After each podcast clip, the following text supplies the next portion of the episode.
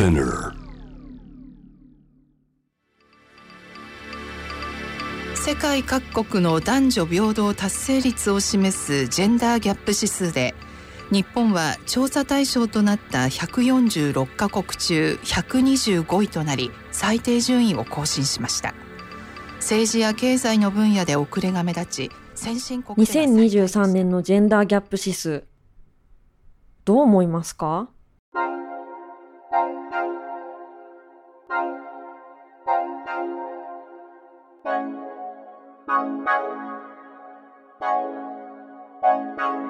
鈴木彩香です、えー筑波大学人文社会系准教授です。うんとまあそうだろうね っていうのとあとまだランキング下がるんだっていうのと、まあ、両方感想としては思ったかなっていう感じですね。まあそうだろうねってすごいリアルだって最近だとでもあれですよねこう G7 のサミットのジェンダー平等の閣僚会議あれでなんか他の国は全員こう女性の大臣が出てきたのに 日本だけ男性の大臣でっていうなんかそういうところにすごい端的に出ますよねっていう。スタンドバイビメンの浜田真理と申します。で私はあの大学時代に議員に対するハラスメントの研究を行っていました。最近はあの私が気になったものとしては横須賀市の市長ですねが6月の本会議であの言った言葉で女性の DNA やミトコンドリアの中に、常に虐げられた歴史があって、まあ、そのあの怨念とか無念さが多分今の社会を構成しているっていうふうに、そういう発言があったわけですけれどもこれをあの何の疑問もなく発言できてしまうっていうところが男性があのこれまでその置かれている立場を表しているかなというふうに思いますね。ここで少し解説します。ジェンダーギャップ指数とは、世界経済フォーラムが毎年発表している指標のこと。経済、教育、健康、政治。この4つの分野からそれぞれ測定されていて、スコアは0が不平等な状態、1が平等な状態。例えばスコアが0.5だったら、不平等と平等の中間。そして、今年の日本の総合スコアは0.647。でスコア自体はやっぱりこう長期的に見てもそんなに変化がない。で他方でやっぱ順位が下がり続けているっていうのは世界各国でのこういったジェンダーギャップをなくそうっていう取り組みのまあ速さとその結果に、まあ、日本が追いつけていないんだろうなっていう。ただこれあのランキング自体はそんなに大きな意味があるかっていうとそうでもないかもしれない。え？どういうこと？あのジェンダーギャップ指数そのものはもう本当にあの男女の差だけをあの見る指数で例えばあの女性と男性の平均寿命が同じぐらい低い国というのがあったとしたらそれはジェンダーギャップ指数のランキング的には高くなります差がないから。でもじゃあそれがいいことなのかどうかというのはやはりその具体的な状況を見ていかないとダメだしやっぱり同じぐらい低いっていうのは全体的に良くないということになると思うのでなるほど。スコアの基準をあまり信用できないってこと？武田ダニエルです。ライターをやっていて、あとはアーティストをつなげるエージェントの役割もやっています。これなんか似てるなって思うのが例えば世界美女ランキングとかなんかどういう評価基準で誰が選んでるのかってあれなんか実は一人の人が選んでたりするんですけどなんかその内容自体は分からずあこの人が1位なんだとかこの人が実は入ってないみたいな考え方とかもちょっと違和感があります。であのもちろんそのそれ以前にこれダボス会議世界経済フォーラムが出したものでそもそも世界経済フォーラムダボス会議というのはまあとてもあの 大変大金持ちな方々が集う会議と考えて良いと思います。なのでここで出す指数は別に女性の人権のことを考えて出してるわけではおそらくなく特に貧困層の女性などは念頭におそらくなくであの結局、まあ、経済成長だとか儲かるためにとか あの言い方悪いかもしれないですけどそちらの方がやっぱり大きな目的になっているのではないかとこれ自体がじゃあランキングが1個2個5個上がった下がったみたいな感じであまり騒いでもでそれで終わってしまって毎年毎年同じことが繰り返されているっていうことになっているのでそれで終わっちゃってもあまり意味がないと。確かに毎年お決まりの恒例行事みたいになってる。でも生きてるとああ日本のジェンダーギャップひどいって思うことは確かにあって。まあなんていうかそのこの指数が話題になる時は、まあ、日本ってジェンダーギャップやばいよねっていう裏付けとして使われることが多いと思うんですけれども、まあ、その実際にじゃあどういうところが問題なのかどういうところを改善していかなきゃいけないのかというところの議論までにはたどり着いていない気がしていてなおかつそのジェンダーギャップ指数なり GDP なりあとは例えばクールジャパンっていう施策だったり何かとその政府の政策的に外向きをすごく気にする風潮があると思っていて例えばジェンダーギャップ指数が低いから恥ずかしいとかなんか他の国が上がっているのに自分の国だけが低いのがなんかみっともないみたいなその恥の文化もあるかもしれないんですけどまあ、ただ具体的に例えば日本で政治経済分野で非常にあの数字が悪いと全く向上していないというのはやはり重要なことではあるのでで特に政治に関しては女性議員が少ないあるいは女性のリーダーになっていく人が少ないというのは思いっきり影響していると思います。なるほど。ランキングを上げればいいってわけじゃなくて実際に起こってるジェンダーギャップをそれぞれちゃんと考えないと意味がなさそう。個々人が日常的に感じる違和感とか苛立ちもちろんそういうことはどんどん表明していくべきですし改善されていくべきなんですけれどもそれとジェンダーギャップ指数が必ずしも結びついていないかもしれない。でも日本の政治分野に女性が少ないことは事実。当事者の政治家たちはどう思ってるんだろう野田聖子です、えー、衆議院議員です。日本でいろんな政策女性の政策子どもの政策あの教育とかを司るっていうか中核が国会で今私が30年勤めてるとこなんですけどその9割が男ですから異様な世界なんですよ。だから日本社会を反映してないところで日本社会のルールを決めてるっていうことにおかしくない？っていう疑問ぐらいは持っていいと思う。つくば市議会議員の川久保みなみと申します。そうですね。あのつくば市議会では現時点では26人中7人が女性っていうような形になっていまして、他の地域からするとまあ比較的多い方なのかなという気がしますけど、の3割にも届かないですしましてや半数っていうところまでは全然いっていないのでジェンダーギャップとしてはまだまだこれからだなっていうところはあります。でさらにもう本当に地方に行けば行くほどもう女性議員の割合っていうのは本当に少なくて本当に1人とか、まあ、もちろんゼロっていうところもかなりあるなっていうところですよね。うんやっぱりまだまだなんだ。女性の議員が少ないと何が問題なんだろうまず女性に関連する法律が、まあ、成立するのが遅くなりますよね。まあ、基本的にはバイアグラでもそうですけれども男性特有の病気に関する法律っていうのはさっさと決まるんですよもう秒で決まるんですけど女性に関しては、まあ、経口避妊薬とか最近ようやく承認されてきましたけども全てが遅い子育て支援もそうですしシングル女性の貧困対策とかもそんなに進んでないですしあとはその賃金格差という分野でももう長くその対応が遅れをとっているかなというふうに思います。逆で考えるとすごく分かりやすいと思うんですけれども女性が100人いる中に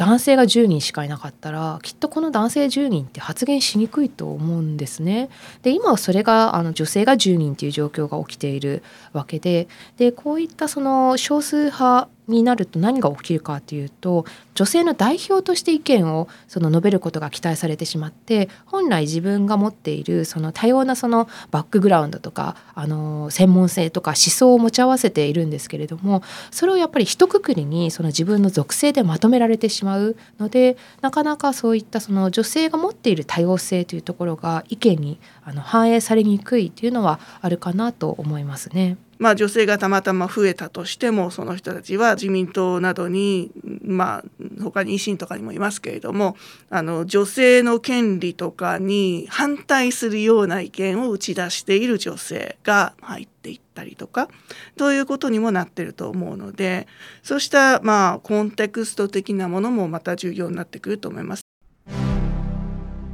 なるほど。100人の男性の中にたった一人しか女性がいなかったら、女性の中にもいろんな人たちがいるのに、その一人の女性が女性の代表になってしまう。やっぱり女性の議員が増えないと、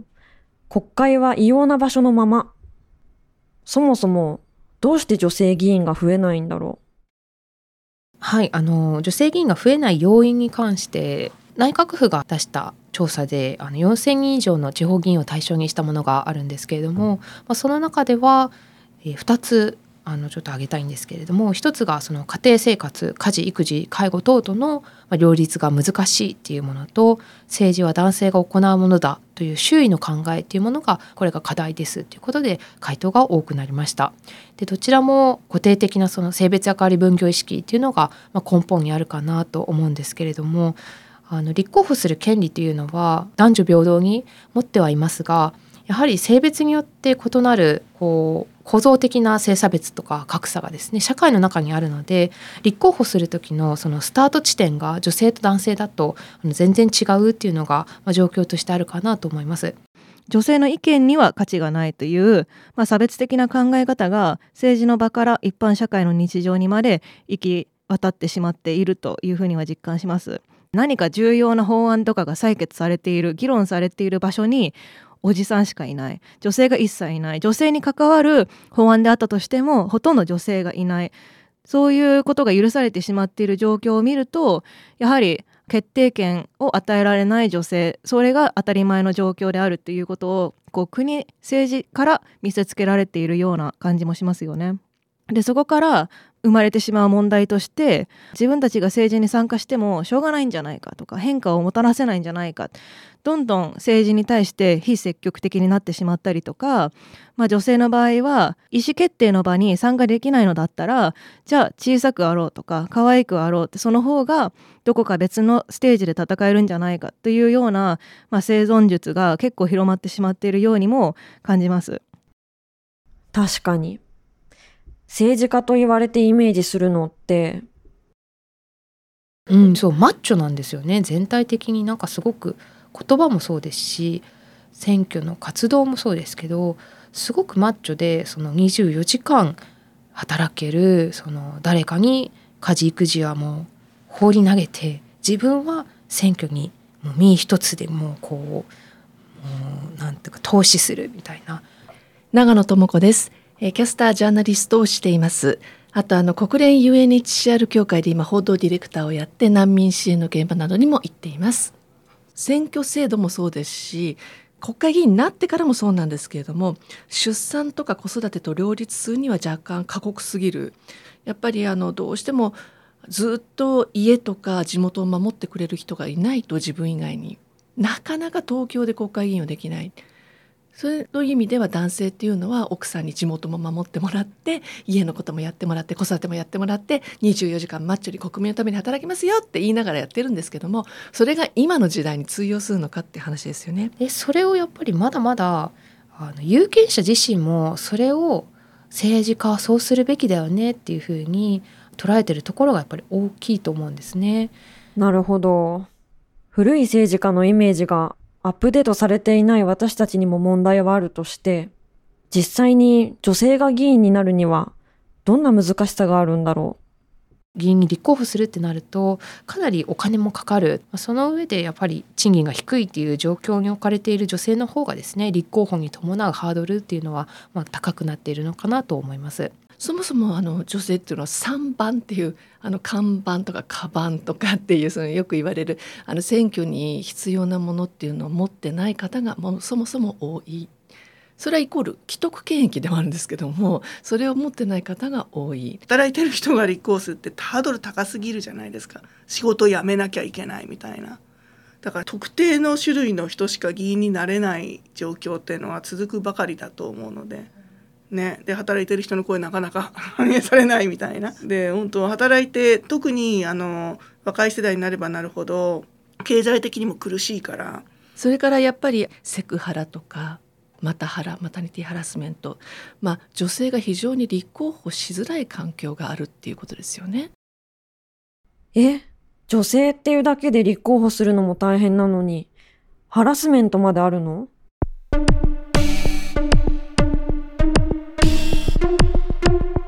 害者が誰であるかっていうところで大きく2つに分けられているんですけれども1つがその有権者からのもの。でもう1つが、え、同僚議員からのものですね。で私がよく、え、有権者からのハラスメントで聞くもので言うと駅前とかあのスーパーとかいろんなところで立って演説をするんですけれどその時にあの勝手に体を触られるとか握手した手をこう離してくれないあとは罵倒されるなどですね。であのやっぱり毎回その場所に来て握手をしたり写真を撮ったりするっていう人も結構いたりしてですね。なのであのストーカー化するっていうところもあの結構問題としてありますし他にはあの選挙活動の手伝いボランティアを理由にこう近づいてきたあの人たちからですね被害を受けるケースっていうのもよく聞きますね例えば今日ビラ配り手伝ってあげたんだから今度デートしてよとか連絡先交換してとかどこ住んでるか教えてとかですねそういった個人的なその関係に持ち込もうとするっていうケースも聞いたりしますね。あとネットを通じた被害っていうのもかなり頻繁で恋愛対象とか性的対象として見てくるケースっていうのが非常に多いですね例えばそのすごいこう嫌な写真を送ってくるとか例えばストッキングをあの売ってくださいってメッセージが来るとかも聞きますね。もう一つのその加害者としての同僚議員のケースですがこれも本当に深刻でやっぱり同僚議員の場合は一緒にずっと活動していかないといけないというところがあるのでなかなかその告発がしにくいというところがまず一つ大きくあるかなと思います。この人にハラスメントを受けていることを言ったら嫌がらせをされるかもしれないとかですねで実際にやっぱり選挙妨害的なことをされるケースも同じ生徒であってもそういうことも起こりえますし聞いてるとかなり心理的なあの負担が大きいなというふうには思いますね。えー、もう八方塞がりゲームオーバーって感じがする。こんなにハードな政治の世界で当選して自分の意見を言える人ってすごく限られてくる。私はこの国会議員の仕事をする時にもう女を捨てなさいって言われて32だったんだけどええー、とか思いながら男の人しかいないからしょうがないのかなって思ったけど。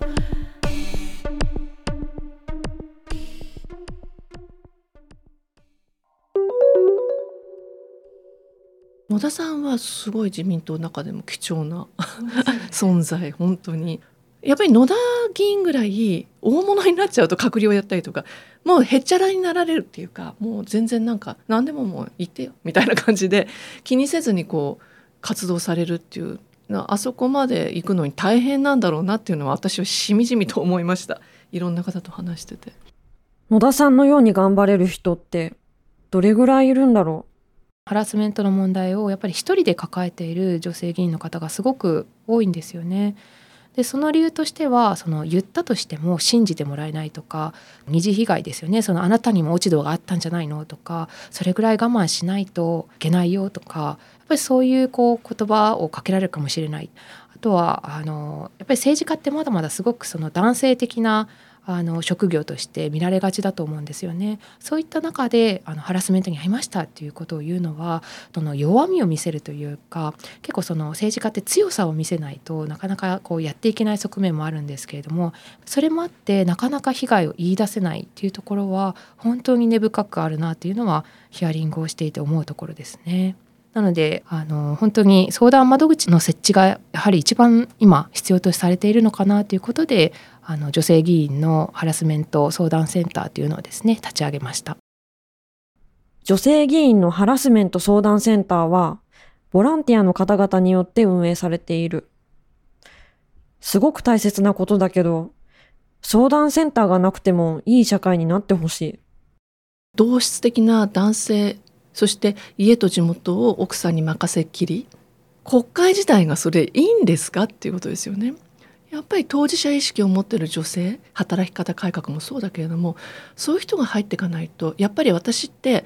デジタルトランスフォーメーションも何でもそうですけれども不便を感じた人がイノベーションすると思うんですね。やっぱり不自由を感じた人からイノベーションは生まれると思ってて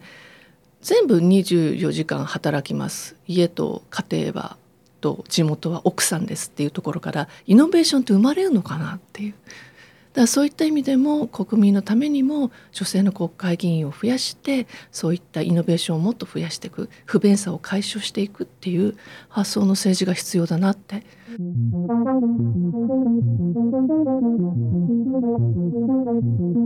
具体的にどうすれば女性議員が増やせるんだろう。続きは次回のエピソードをお楽しみに。最後までお聞きいただきありがとうございます。感想メッセージは概要欄のリンクからお送りください Apple Podcast でお聞きの方はアプリから評価やコメントもいただけると嬉しいですハッシュタグはレイジポッドキャストアルファベットで R A G E カタカナでポッドキャストです。それではまた来週。